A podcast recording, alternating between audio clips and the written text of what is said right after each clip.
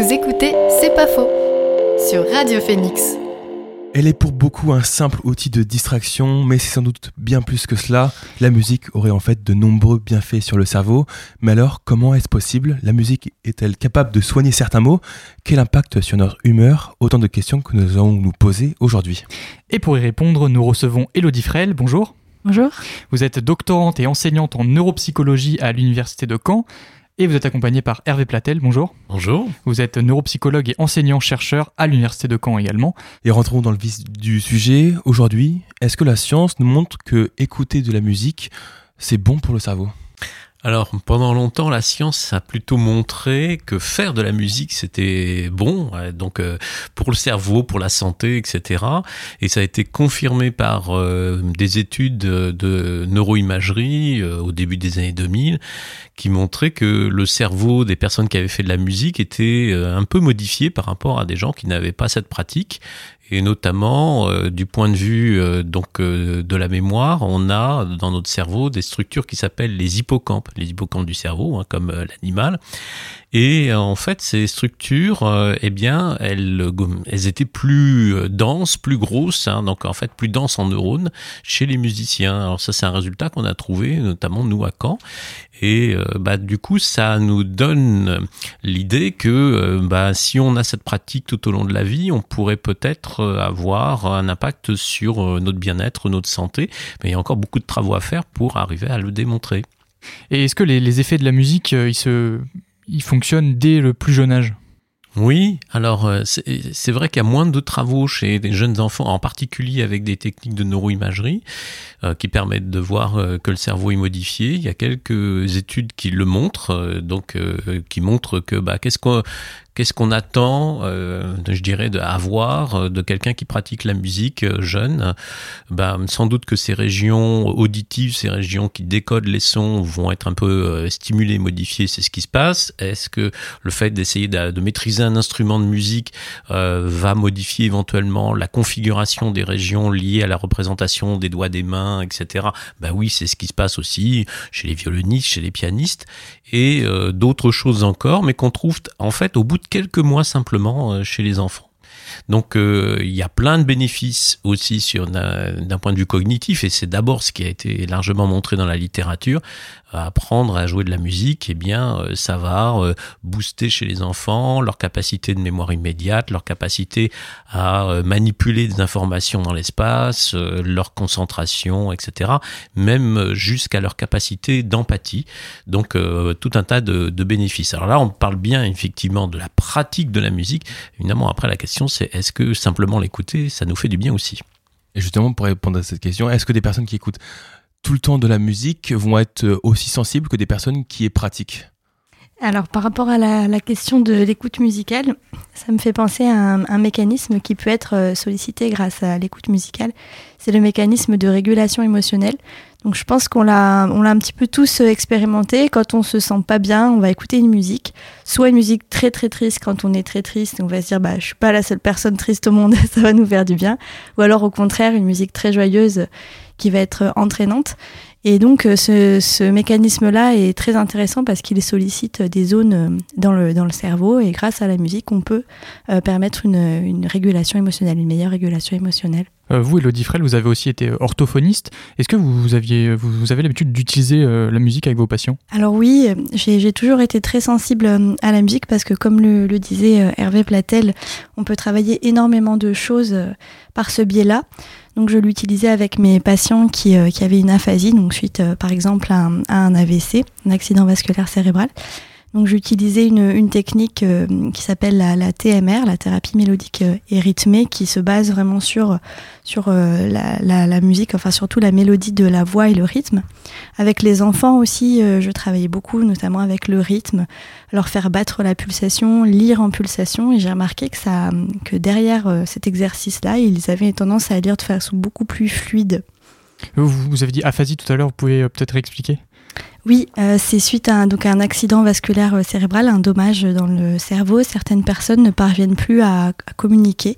Donc ça peut être soit à parler au niveau de la production, soit au niveau de la compréhension, soit les deux. Donc on se base, euh, enfin moi je me basais beaucoup sur, le, sur la, musique. Et donc pour comprendre ces effets de la musique, qu'est-ce qui se passe concrètement dans notre cerveau quand on écoute de la musique? Pourquoi ça peut nous aider à, surmonter un, stress, un accident? Alors ça, Hervé Platel sera beaucoup plus complet que moi. Non, mais je pense que Elodie l'a bien dit, c'est-à-dire que on sait tous que si on écoute de la musique et qu'on prend plaisir à écouter de la musique, c'est pour réguler notre humeur. Donc, euh, et ça, je dirais qu'il y a beaucoup de, travaux qui euh, ont mis en avant que euh, une des première raison euh, pour laquelle la musique pouvait être thérapeutique, c'est justement par cet effet de régulation de l'humeur. On sait bien que chez beaucoup de patients euh, qui peuvent avoir euh, des difficultés donc liées, je dirais, à des maladies, alors il peut y avoir de la dépression, de l'anxiété, du stress, etc. Vous avez évoqué le stress tout à l'heure. Bah, évidemment, écouter de la musique relaxante, ça marche bien. Mais on peut aller plus loin et donc et c'est ça qui est intéressant avec la musique, c'est qu'en fait, non seulement la musique peut nous permettre effectivement de moduler notre humeur euh, pour aller vers le bien-être via la relaxation, un peu comme des séances de relaxation classiques, mais en s'appuyant sur la musique comme médiateur de cette relaxation. Mais la musique, elle est aussi stimulante. Et en définitive, avec beaucoup de patients, on va pouvoir jouer sur les deux tableaux. C'est ce qu'on fait aussi avec les patients euh, qui ont une maladie de type Alzheimer. Hein. Donc, euh, eh bien avec ces patients-là, non seulement on peut les apaiser grâce à la musique et réguler leur humeur, mais aussi on peut les stimuler leur mémoire. On peut vraiment utiliser la musique comme euh, médiateur de stimulation cognitive. Donc ça, c'est un petit peu nouveau parce que effectivement, on, est resté pendant longtemps simplement sur l'idée que la musique pouvait servir de régulation émotionnelle, mais pas forcément de stimulation cognitive. Mais du coup, d'ailleurs, vous commenciez à évoquer euh, Alzheimer.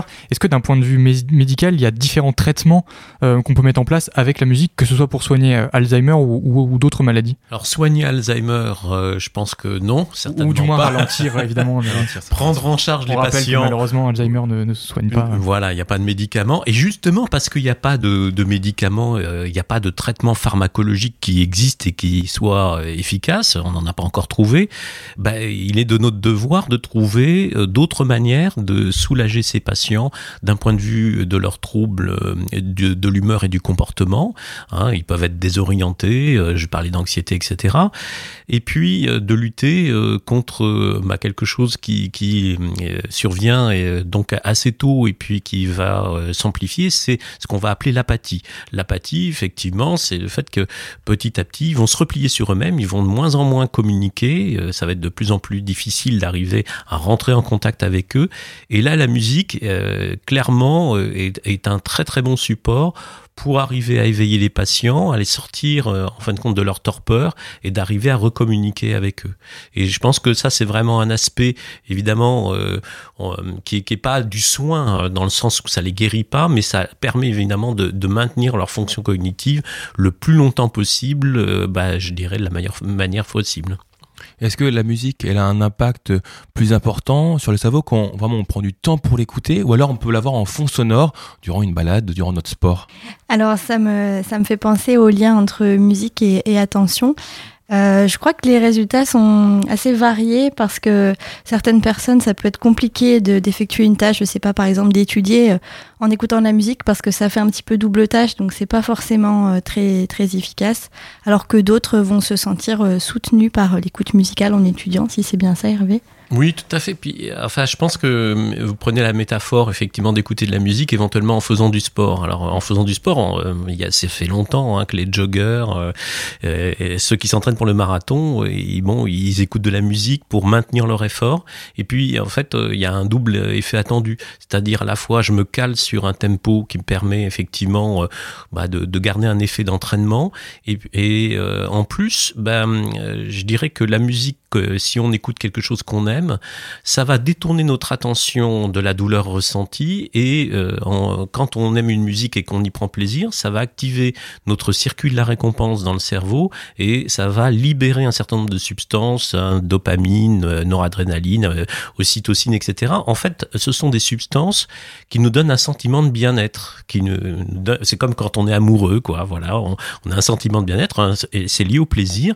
Et donc clairement, bah du coup, ça, je dirais, c'est un peu le double effet qui se coule, quoi. Parce que non seulement, bah, on détourne l'attention de la douleur ressentie quand on est jogger et qu'on s'entraîne, mais en plus, on est en train d'essayer de, faire baigner notre cerveau, en fin de compte, dans des hormones du plaisir, donc de manière aussi à maintenir l'effort. Il faut faire attention à ça parce que évidemment, on peut aussi aller un petit peu trop loin, donc sans s'en rendre compte. Et donc, on pourrait dire d'une certaine manière que écouter de la musique dans ce contexte-là, c'est une forme de dopage. Et d'ailleurs, c'est absolument interdit lors des compétitions.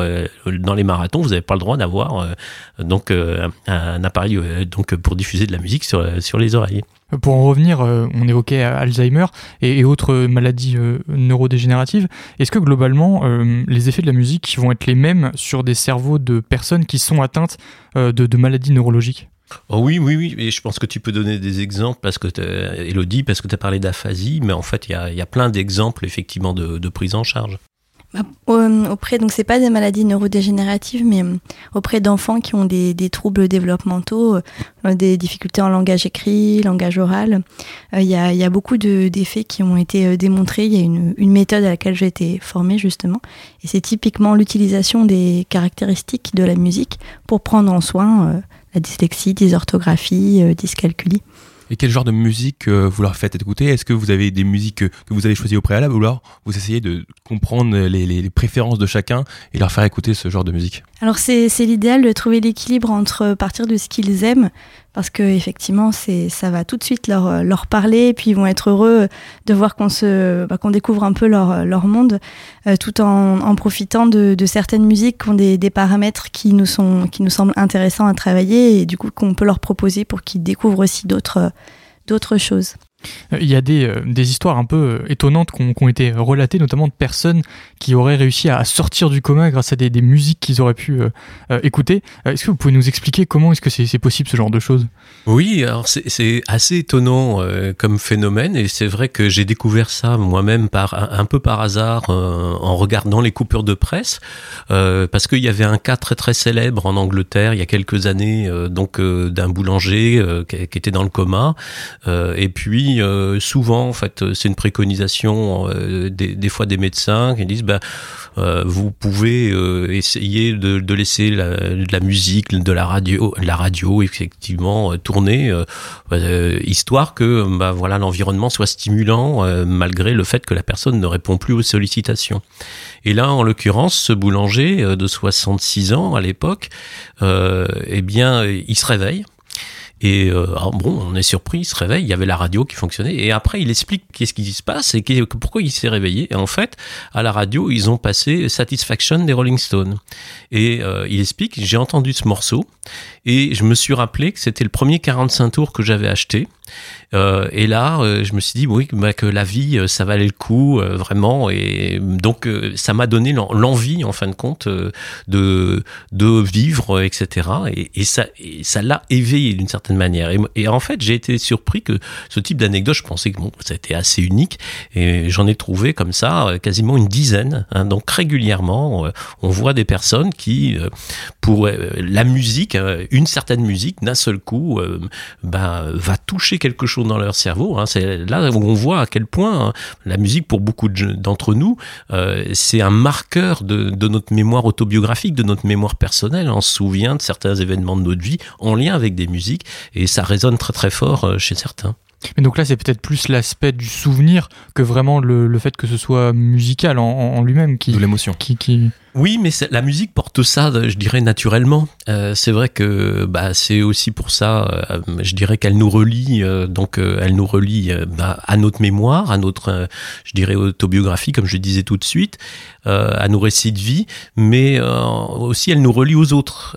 donc on aime bien partager la musique, on aime bien écouter de la musique bah, en concert avec d'autres, et donc ça c'est un vrai phénomène de synchronisation donc des, des personnes, synchronisation à la fois euh, psychologique et physiologique. On continue de parler des effets de la musique sur le cerveau avec Hervé Platé et Elodie Frel.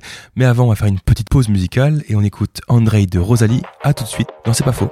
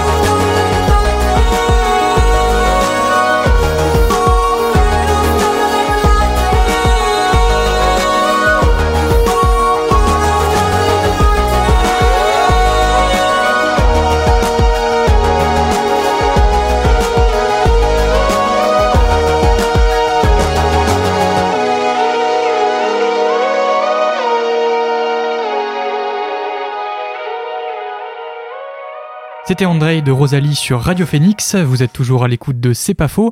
Aujourd'hui, nous parlons des effets de la musique sur le cerveau avec Hervé Platel et Elodie Frel de l'Université de Caen. Euh, est-ce qu'on peut dire qu'il existe une mémoire musicale?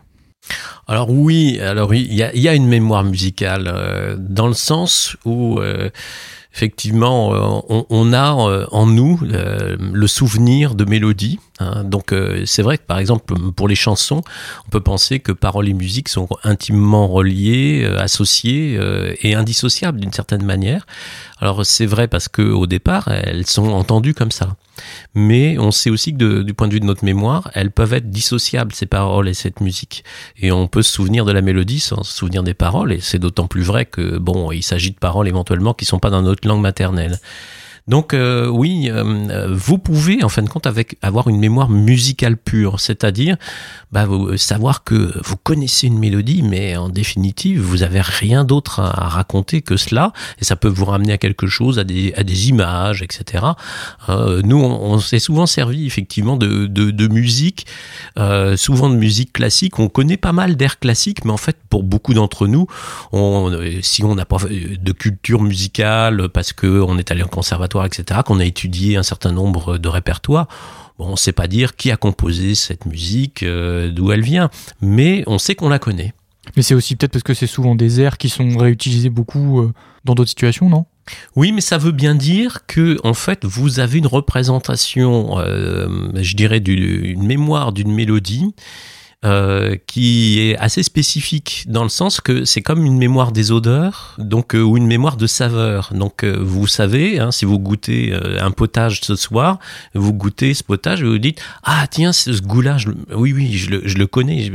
bon vous n'avez pas forcément de mots à mettre, mais vous savez hein, que vous avez déjà fait cette expérience sensorielle eh bien, on peut avoir la même chose avec la musique. On sait qu'on a déjà fait une expérience du même ordre parce que c'est une mélodie qu'on a entendue. On a capturé, en fin de compte, la forme de cette mélodie, mais euh, c'est tout ce qu'on a euh, donc à dire. Donc, pourquoi est-ce que globalement, on associe des musiques à euh, des émotions? Pourquoi est-ce que cette musique-là me fait penser à quelque chose de triste et autre chose, quelque chose d'heureux? Waouh Sacrée question. C'est assez individuel. Et alors, il y a un travail qui, qui a été publié une dizaine d'années euh, qui permettait de sortir un peu des stéréotypes euh, qu'on met souvent en avant dans la musique, genre euh, j'écoute de la musique joyeuse, ça me rend joyeux, j'écoute de la musique triste, ça me rend triste. Et en fait, il y a une étude, donc notamment, je crois que c'était des, asiatiques qui, qui avaient fait cette étude et qui avaient montré qu'il y avait beaucoup de gens, et c'est pas qu'en Asie, hein, il y a beaucoup de gens en fin de compte qui prennent plaisir à écouter de la musique triste. Donc euh, c'est un petit peu contre-intuitif, c'est-à-dire qu'ils aiment bien effectivement avoir la larme à l'œil, euh, donc ressentir la mélancolie. Et donc, euh, du coup, bah, écouter des, musiques vraiment particulièrement mélancoliques ou tristes, hein, donc, eh bien, ça leur plaît beaucoup et, ça leur fait du bien, en fait. on peut se dire, bah, c'est un peu bizarre d'écouter de la musique triste pour se faire du bien, mais en fait, voilà, ça, c'est la mélancolie. mais est-ce que tout le monde associe les mêmes types de musique aux mêmes émotions Est-ce que c'est universel de, de, trouver une musique euh, triste euh, une musique joyeuse. Euh, ce week-end, on était à l'événement chercheurs-chercheuses au Dôme, samedi après-midi. Et parmi les, petits jeux qu'on proposait aux personnes qui sont venues nous voir, on leur faisait écouter des musiques. On avait fait en sorte qu'elles évoquent vraiment très fortement une émotion, donc des musiques extrêmement tristes, des musiques qui évoquaient la peur, un peu de films d'horreur, etc. Et on s'est amusé à, faire écouter ces musiques à un duo, donc d'un parent par exemple avec un enfant, et de leur demander bah, qu'est-ce que ça vous évoque en termes émotionnels cette musique. Et c'était marrant parce que sur les, les musiques vraiment, euh, bah, la peur par exemple, quasiment tout le monde était d'accord, mais on avait mis aussi des musiques un petit peu ambiguës. Et certains disaient ah bah moi ça me rend triste, ah bah moi c'est marrant, euh, ça me ça me rend nostalgique ou moi ça me fait peur. Et en fait on a vu vraiment la variabilité des émotions euh, qui pouvaient être suscitées par une même musique et c'est ça qui en fait la, la richesse en fait. Et je leur ai dit d'ailleurs il n'y a pas de bonne ou de mauvaise réponse, c'est vraiment très individuel. Non, donc finalement, c'est pas, c'est pas, c'est pas tellement inné, c'est plus culturel de trouver euh, que telle musique va mieux avec la tristesse et, telle autre avec. Euh, Ça, c'est vrai que c'est très culturel, l'aspect euh, tristesse, joie, et, peur, etc. Par contre, ce qui est assez universel, c'est qu'il y a des paramètres dans la musique qui vont avoir le, le, le, même effet, en fin de compte, pour tout le monde. Et ce qui est particulièrement vrai en termes de paramètres musicaux, c'est notamment l'aspect rythmique. Donc, euh, et ça, ça a été étudié quelle que soit la culture. En fait, euh, tout à l'heure, j'évoquais le fait d'utiliser des, euh, des, musiques relaxantes auprès des patients Alzheimer, justement pour diminuer l'anxiété et la dépression. Et en définitive, euh, ça, que la musique, qu'ils connaissent la musique ou qu'ils ne la connaissent pas, ça marche parce que on va utiliser des musiques qui vont avoir certaines propriétés, c'est-à-dire elles vont se ralentir, elles vont ralentir, elles vont être de plus en plus apaisantes. Et en fait, qu'on la connaisse ou qu'on la connaisse pas, c'est pas grave parce que on va avoir un effet de synchronisation physiologique, c'est-à-dire notre cœur, nos battements cardiaques vont se ralentir on va avoir une, tension artérielle qui va aussi diminuer et on va aussi avoir une respiration plus lente. Et ça, ce qui est assez intéressant, c'est que c'est en dehors du phénomène culturel, parce que ça a été testé aussi chez les animaux. Et les animaux à qui on fait écouter le même type de musique, ben on voit en fin de compte qu'ils ont les mêmes phénomènes de synchronisation. Autrement dit, ils ont le, les battements du cœur qui se ralentissent, la tension artérielle qui diminue et aussi la ventilation qui diminue. Donc en fait, il y a des paramètres acoustiques dans la musique qui sont assez universels dans la manière dont ça va capturer notre attention euh, neurophysiologique, hein, notre, notre système nerveux et comment on va synchroniser dessus. C'est presque chimique en fait euh, comme euh, phénomène. C'est physico-chimique. Physico Donc ça veut dire qu'on est capable en fait de créer sciemment une musique qui fait du bien. Oui, enfin, c'est ce que c'est ce qu'essaient de faire beaucoup de compositeurs euh, dans le domaine des musiques de relaxation, des musiques new age, etc. Bon, on sait qu'il y a certains euh, paramètres qui, qui fonctionnent bien, mais après, euh, c'est ce que disait Elodie, ce qui est bien dans un contexte aussi de soins, c'est euh, d'augmenter euh, l'impact de ce qu'on propose en y associant la culture et en y associant nos, nos goûts esthétiques, parce que bon, on a chacun notre histoire, notre relation à la musique comme c'est un objet culturel pour nous, bah, ça serait un petit peu dommage de se priver bah, aussi de, de, de, cette personnalisation. On, on l'a dit, il y, y, a ce côté un peu euh, subjectif parfois, mais est-ce que malgré tout, on peut identifier des types ou du moins des styles de musique qui sont particu particulièrement euh, vertueux pour le cerveau? Alors ça c'est pas facile parce que vertueux pour le cerveau. Alors j'ai expliqué. Bon, il y a des phénomènes effectivement de synchronisation qui marchent euh, chez tout le monde. Bon, ok. Après, euh, nous sommes des êtres culturels. Donc, et là, c'est très compliqué, hein, même si on peut utiliser d'un point de vue thérapeutique des musiques en dehors de, du fait que vous la connaissiez ou que vous la connaissiez moins. Quand vous la connaissez, on peut amplifier le phénomène. Euh, clairement, effectivement, c'est difficile de, de dire il y a des musiques meilleures que d'autres. Alors euh, parce que le côté meilleur est, très connoté et puis euh, en fait socialement ça veut pas dire grand chose. Moi je, raconte souvent l'anecdote en fin de compte de, travaux de, collègues en psychologie sociale qui sont amusés à faire remplir des questionnaires à la sortie de concerts. Donc soit c'était des concerts de musique classique, soit c'était des, gens qui sortaient en fin de compte de concerts métal de, donc euh, qui, allaient euh, au festival Hellfest. Et donc dans les deux cas, bon pourquoi vous êtes allé au concert, vous ressortez du concert, dans quel état d'esprit vous êtes, etc. Et il répondait en fait la même chose. Je suis sorti du concert, ah ben je me sens avec plus d'énergie, je me sens plus positif, etc. Euh, euh, vraiment, euh, ça m'a fait du bien. Je me sentais fatigué, maintenant je me. Alors même pour la musique métal, je pense que c'est vraiment l'état d'esprit dans lequel effectivement on est, ce qu'on vient y chercher, qui fait que bah, ça nous fait du bien. Si ça nous fait pas du bien d'aller écouter du jazz, du métal, de la world music, etc. Bah on va pas à ces concerts-là, on va à d'autres styles de musique, enfin, mmh. écouter d'autres styles de musique. On en revient à l'histoire de goût et, de subjectivité. Il euh, y a des personnes qui ont des goûts un peu particuliers, c'est l'ASMR sur YouTube, on entend beaucoup parler. En fait, qu'est-ce que ça crée chez nous, ces sons, ces sons particuliers qu'on fait sur un micro, ces tapotements? Alors, est-ce qu'il y a des études sur l'ASMR, la, justement, les effets de l'ASMR pas vraiment beaucoup d'études sur euh, d'un point de vue neurologique. Euh, il y a quelques études euh, donc effectivement qui, montrent la, alors qui essaient de, rendre compte de savoir si c'est un phénomène universel ou quoi ou comment ça marche. Je pense que le principe c'est que comme ce que vous avez souligné, c'est que effectivement ce sont des chuchotements, des sons en fin de compte de basse intensité. Et en fait, euh, on peut faire un parallèle. Alors pourquoi on, y prend plaisir? C'est-à-dire que en fait, le parallèle à faire, c'est si en fait je vous fais des caresses sur la peau. Donc si si je vous appuie comme une brute sur la peau, je vais saturer vos, vos récepteurs tout de suite. Si j'y vais tout doucement, et en fait, je reste vraiment très léger de manière, en fin de compte, à ne pas augmenter l'intensité.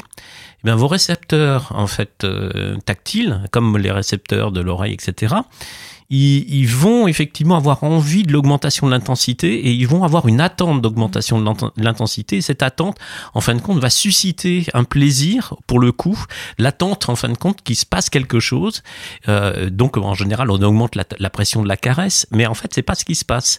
Et donc, euh, chez certains, ça provoque effectivement ce phénomène d'attente, provoque euh, presque une extase, effectivement, sensorielle.